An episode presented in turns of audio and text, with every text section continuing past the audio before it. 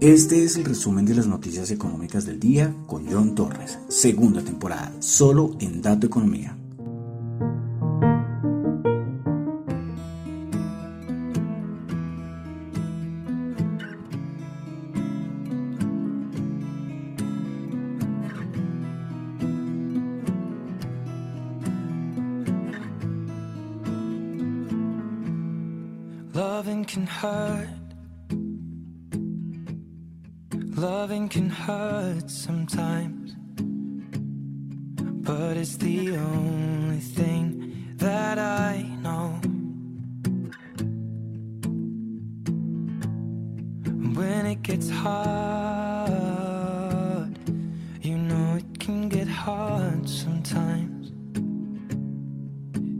Is the only thing that makes us feel alive. We keep this love in a photograph.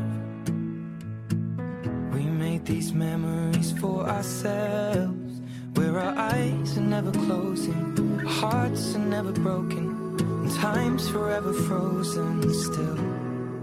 So you can keep inside the pocket of your ripped jeans, holding me closer till our eyes meet. You won't ever be alone. Wait for me to come home. Loving can heal.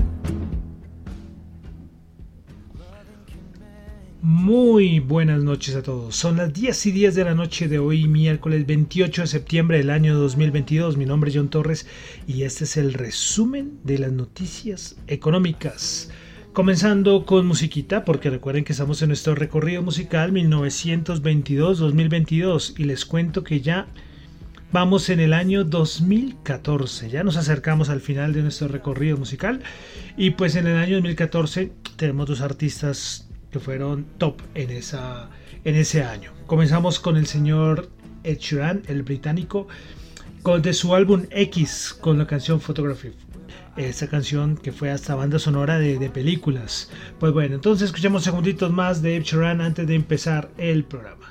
So you can keep me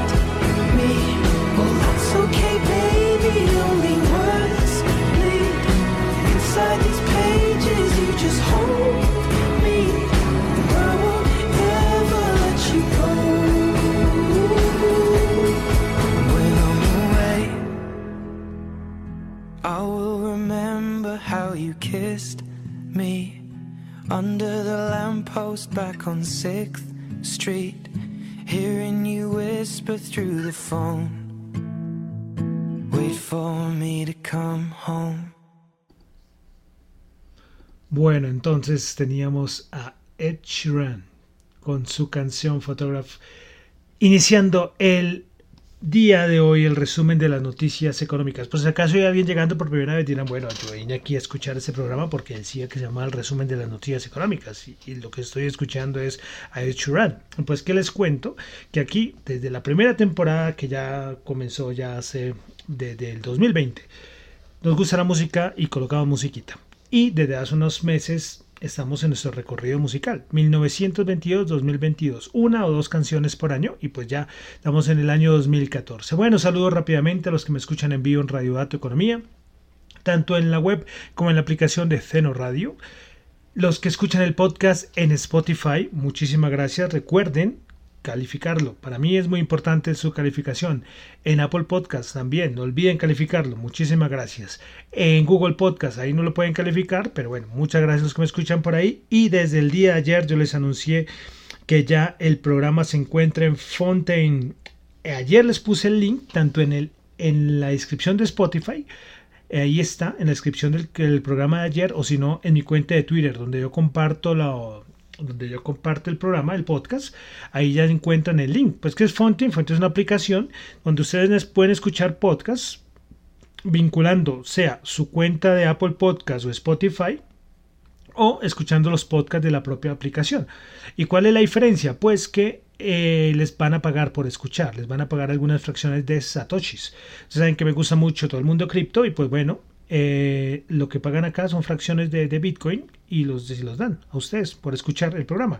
Y si a ustedes les interesa algún programa, ustedes también pueden darle satoshis a alguien del programa, ¿sí? a cualquier podcast, a cualquier podcast que usted dice, oye, este podcast me gusta, ustedes pueden enviarle a eh, satoshis como, no sé, como recompensa o sí, para devolverles, yo, qué buen trabajo, les doy a dar unos satoshis. Entonces, ven, lo interesante que es esta aplicación de Fontaine, eh, les volveré a poner el, link en, Twitter especialmente y bueno, ahí podrán descargar la aplicación. Bueno, entonces vamos a iniciar con el resumen de las noticias económicas del día de hoy, recordándoles que lo que yo comento acá mm, para nada son recomendaciones personales, son solamente, perdón, no son recomendaciones de inversión.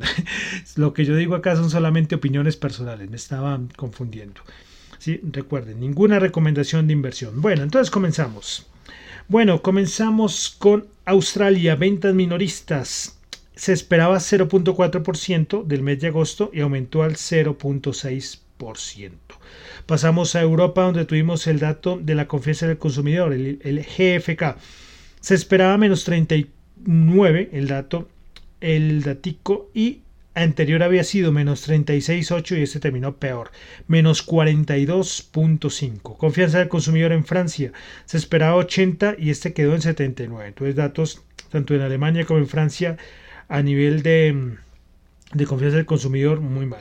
Bueno, pasamos al Reino Unido, que fue hoy gran protagonista de las noticias económicas del día.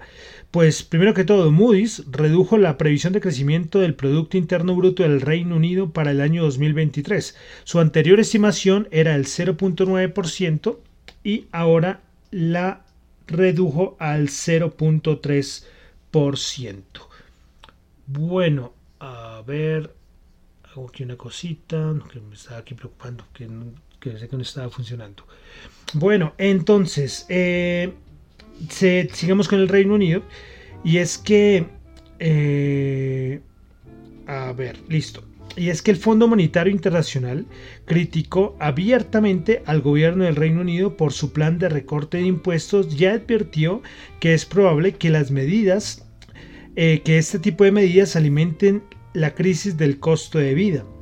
Eh, el FMI dijo que es probable que la propuesta aumente la desigualdad y se sume a las presiones que elevan los precios.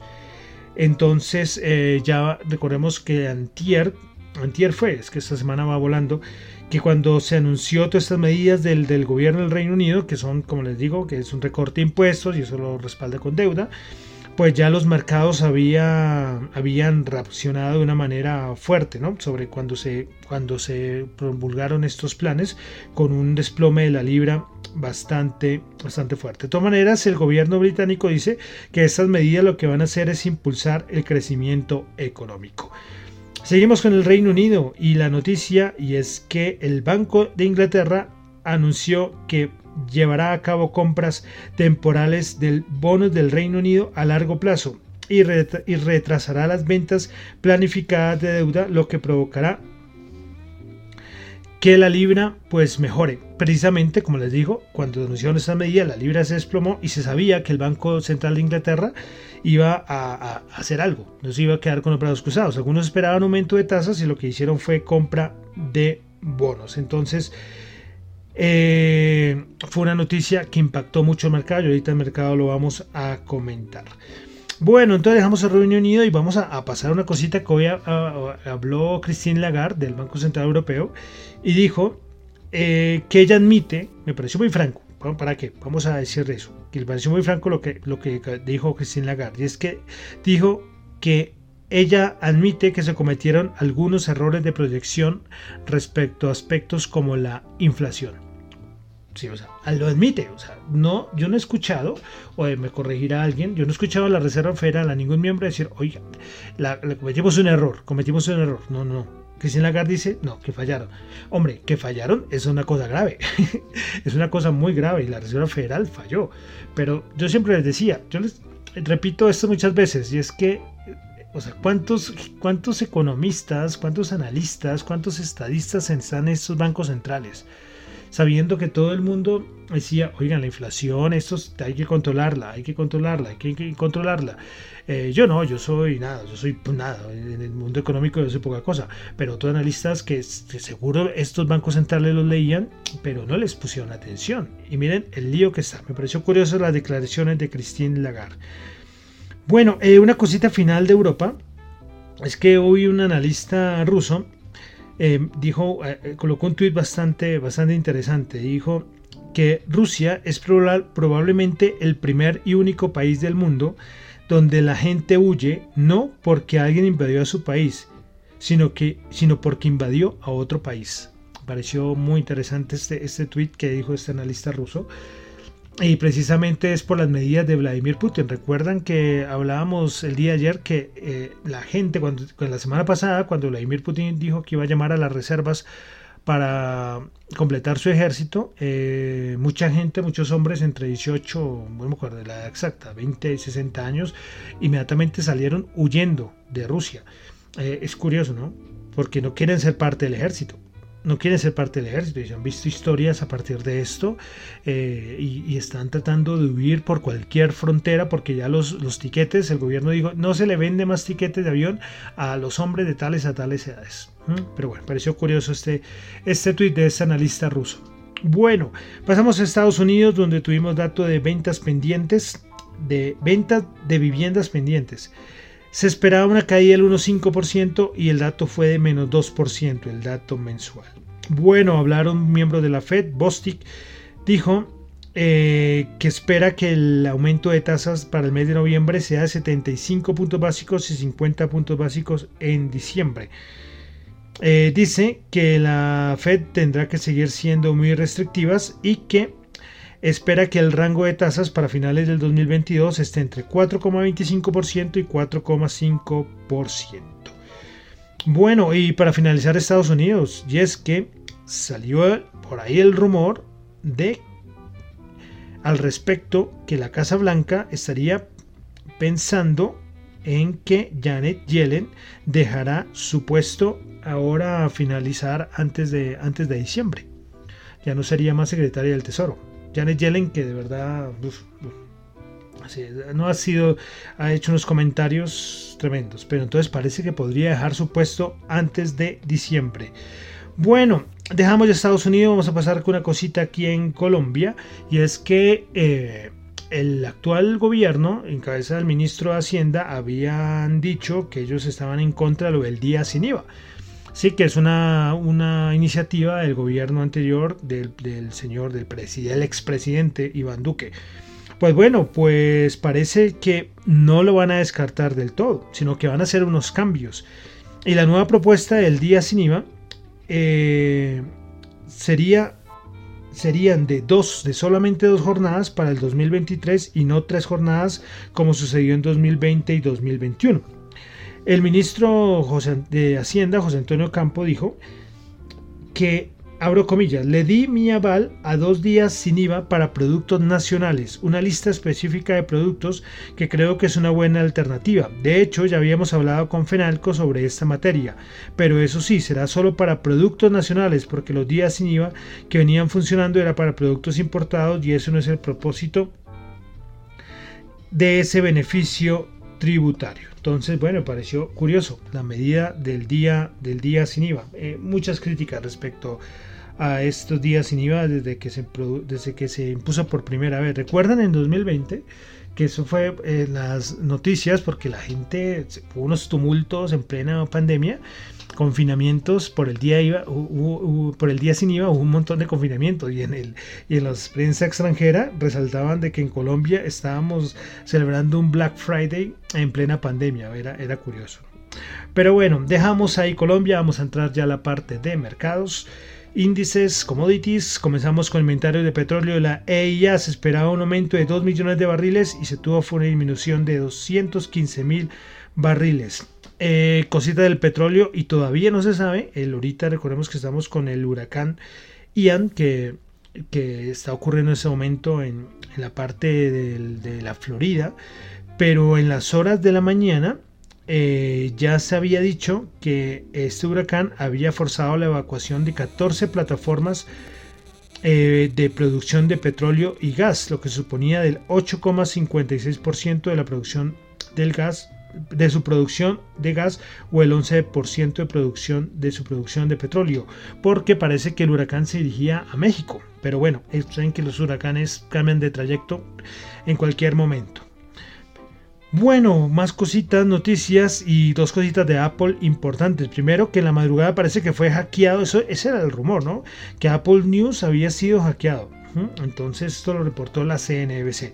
Pero lo importante fue lo que reportó Bloomberg y dijo que Apple abandonaría el aumento de producción de iPhones después de que eh, las estimaciones de demanda de los nuevos iPhones, de iPhone 14, pues las estimaciones de demanda parecen que no eran tan buenas como se preveía. Entonces, eh, entonces cogería y todo lo que se esperaba de aumento de producción, pues le dirían, Apple le diría a los proveedores, no, nada que hacer, vamos a, a bajarle un poco el ritmo porque parece que las ventas no van a ser tantas. Ojo, no es que vayan a ser eh, peores a las, a las, las, primeras estimaciones, ¿no? Sino que recuerdan, eso fue sucedido hace varias semanas, donde salió por todo lado de que Apple tendría estimaciones de que sus preventas de sus iPhone 14 habían sido bastante buenas y que esto iba a mantenerse, pero no, parece que no es así. Eso sí, Apple todavía no ha un comunicado oficial. Bueno, entonces vamos a pasar a la parte de mercados. Subidas tremendas, teníamos sobreventas en bonos, eh, teníamos sobreventas en commodities, teníamos sobreventa en acciones, en índices de Estados Unidos. Y pues bueno, hoy fue un día de subidas violentas. Hoy tocamos, ¿recuerdan? Es el datico, los populares 3600 puntos que yo les decía hace, hace, bueno, yo no sé hace cuánto que les hablaba de los 3.600 puntos, pues en el futuro los alcanzó. No sé si en el spot los alcanzó, pero en el futuro sí los alcanzó. Y cuando sonó la, alarma que tenía puesta hace, uh, mucho tiempo, eh, yo dije, ah, vea, pues ahí llegamos a ese nivel, ¿no? Hay que tener paciencia. Ves que a mí me cuesta, ¿eh? me cuesta porque uno dice, oh, pero seguir el recorrido. Eso sí, todavía me duele mi error de trading que les comenté hace unos días de la semana pasada y me va a doler por siempre, creo. Eh, pero entonces, ¿qué pasó? La noticia, como les decía al inicio del Reino Unido, eh, lo que hizo fue impulsar los bonos. Y al impulsar los bonos le quitaron presión a la bolsa y la bolsa se disparó. Y ahorita vamos a revisar cómo cerraron los índices, pero fue una noticia positiva. Y ahora la pregunta es si esto va a ser duradero. Ya vamos otra vez, ya viene un rebote fuerte, no lo sabemos. ¿Será que esta intervención durará algunos días y después el mercado se devolverá, especialmente por los bonos?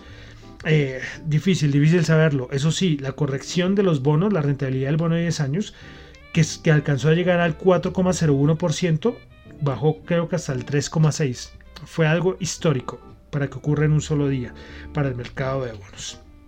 Pero entonces analicemos lo del Banco Central Europeo. Pues que el Banco Central, el Banco Central Europeo no, el Banco Central de Inglaterra. Yo si, si en algún momento he dicho Banco Central Europeo, perdón, el Banco Central de Inglaterra, lo de la compra de bonos.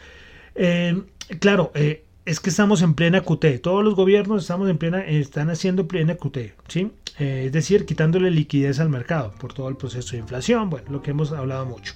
Y claro, una medida de compra de bonos es una medida de QE, ¿sí? Que es una cosa totalmente contraria. Y JP Morgan precisamente habló al respecto hoy y dijo que lo que hizo el Banco Central de Inglaterra hoy de una QE que puede parecer extraña, ¿sí? Y sabiendo que hace una semana se comenzó la venta de activos, es decir, de la, de la QT. Pero JP Morgan dice que es importante hacer una distinción entre una QE como política monetaria y una QE, y una QE como apoyo de emergencia. Y es que lo que hizo el día de hoy el BOE, el Banco Central de Inglaterra, el Bank of England, pues lo que hizo fue llegar o recurrir a la QE como una gran medida de, de apoyo de emergencia. Entonces que no hay que pensar que esto ya es una QE. Bueno, me parece, me parece razonable, porque claro, uno dice QE y para uno QE lo de siempre, pero claro, JP Morgan lo que dice es que una QE puede ser como política monetaria, como pasó en 2020, o como una medida de emergencia, como pasó el día de hoy. Entonces, eh, será interesante, ¿no? Interesante ver cuál va a ser la duración de estos efectos. Recordemos que las últimas intervenciones por ejemplo, a nivel de intervención del mercado de divisas por parte del Banco Central de Chile, el Banco Central de Japón, pues no es que haya servido mucho. Pero entonces veremos. Entonces a los mercados esto sirvió como gran impulso, gran impulso. Es que como les digo, lo de las divisas era una, una catástrofe. ¿sí? Lo del yen, lo de la libra, lo del euro. Y esta noticia pues suavizó por el momento, como les digo, por el día de hoy, fue, fue muy bien recibido por todos estos mercados. Eh, ah, una cosita de divisas que se me olvidó decirle, y es que el asesor económico de la Casa Blanca dijo que no hay necesidad de llegar a un acuerdo global para ajustar los valores de las divisas, así como ocurrió en los 80. Recuerdan cuando ya lo habíamos mencionado, creo que ayer o antier, que se hablaba por ahí que si, si, hubo una reunión en los 80 podría volver a ocurrir una reunión para llegar a un acuerdo de las principales potencias para que sus divisas no fueran tan afectadas. Pero la Casa Blanca dice que no, entonces, eh, eh, rebotó en un nivel importante los índices, eh, lo del Banco Central del Banco Central, sí, el Banco Central de Inglaterra ayudó mucho.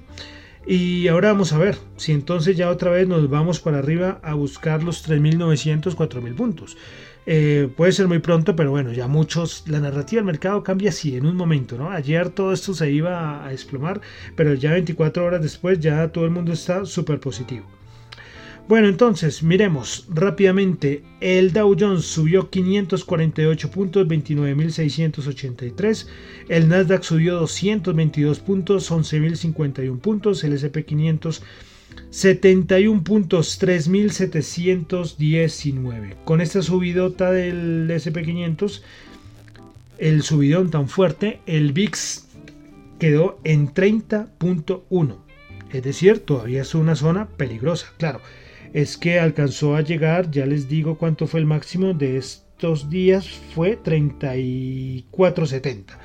Están 30, ¿eh? Todavía esto se puede cantar victoria. ¿Recuerdan cuando, cuando llegó a 20? Yo les dije, oh, pues lógicamente yo no acá ni, yo no, yo no les doy yo no les doy recomendaciones de inversión, ¿no? Solamente les digo que hay que mirar esos valores porque dan información para el mercado muy importante. Miremos el DXY de una vez, 113,3 recuperándose también un poquito. Y vamos a mirar la rentabilidad del bono, que esto es súper importante. La rentabilidad de los bonos es clave. Los bonos fue lo que impulsó, porque en algún momento ustedes dirán, pero ¿qué tiene que ver que el Banco Central de Inglaterra impulse Wall Street? Claro, los bancos de Inglaterra le dio un respiro al mercado de bonos globales y el mercado de bonos de Estados Unidos le dio un respiro a la bolsa de a Wall Street. Bueno, en este momento 3,76. La rentabilidad del bono subiendo 1, subiendo 0,05 punticos. Entonces hay que seguir vigilando. Y el euro, vamos a mirar el euro el día de hoy. En este momento vuelve a perder la paridad. 0,9683. Pensé, no sé, me miento. No sé si alcanzó el día de hoy a recuperar la paridad. A ver si lo tengo por acá. No, no, no, miento. No alcanzó a recuperar la paridad. Pensé que de pronto con este impulso, con la, porque se debilitó mucho el dólar, pero no, ni siquiera alcanzó al 0,97, sigue por debajo. Entonces, como les digo, veremos a ver qué pasa, si esto de los bonos, eh, de la compra de bonos, ayudará al mercado a sostener para arriba o volveremos a los niveles que estábamos el día de ayer. Bolsa de Valores de Colombia, el MSCI Colcap, el MSCI Colcap, ¿cuánto cerró el MSCI Colcap? Dios mío, no tengo el MSCI Colcap. se me perdió el MSCI Colcap. A ver, tendré, que, me tendré que esperar porque no sé qué se me hizo el MSCI Colcap. Lo tenía acá a la mano y desapareció. Dios. Bueno, estoy acá buscándolo. Qué pena aquí por el bache. Estamos en vivo, pero, pero tengo que decir cuánto cerró el, el Colcap. A ver, el Colcap, listo, ya. Subió el 0,5% a 1130 puntos. Ya estaba preocupado. Miremos rápidamente principales ganadoras en la Bolsa de Valores de Colombia. Grupo Argos preferencial subió el 6,1%, Banco Bogotá subió el 2,7%, y Ecopetrol subió el 2%, principales perdedoras. Grupo Energía Bogotá bajó el 7,1%, Celsia bajó el 2,2% y las dos acciones del Grupo Energía Bogotá, la con dividendo y sin dividendo. Eh, la otra acción del Grupo Energía Bogotá bajó el 2%. Vamos a mirar los commodities en este momento, cómo está el oro, el petróleo.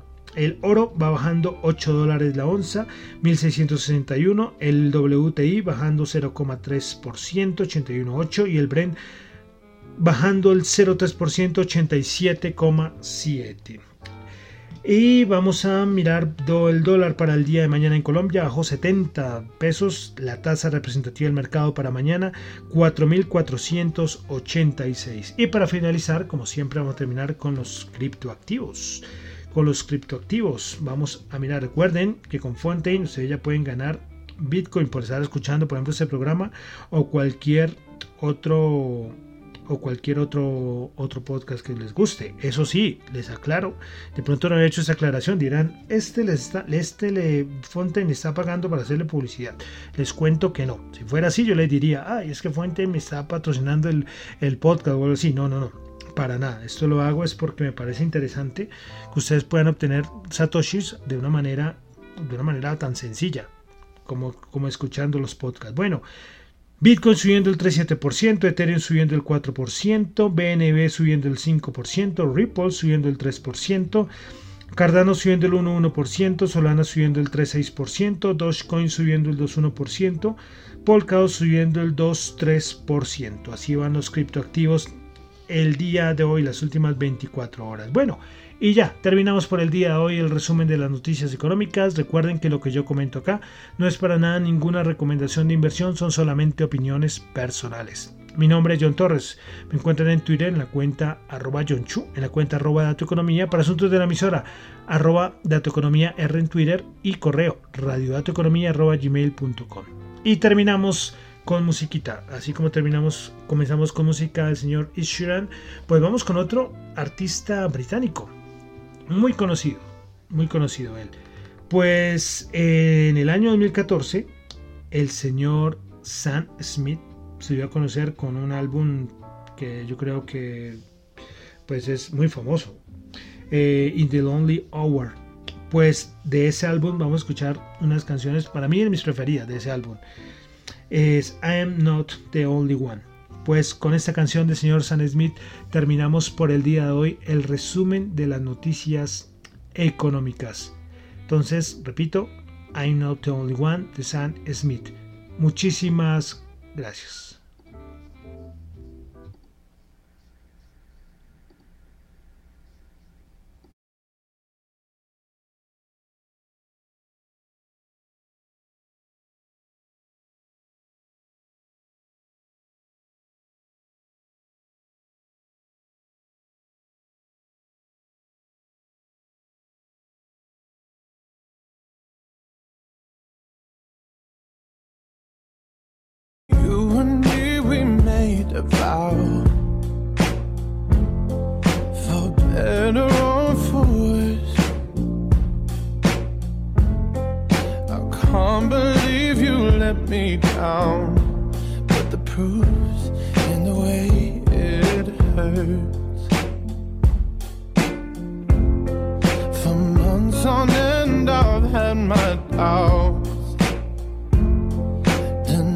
every tear.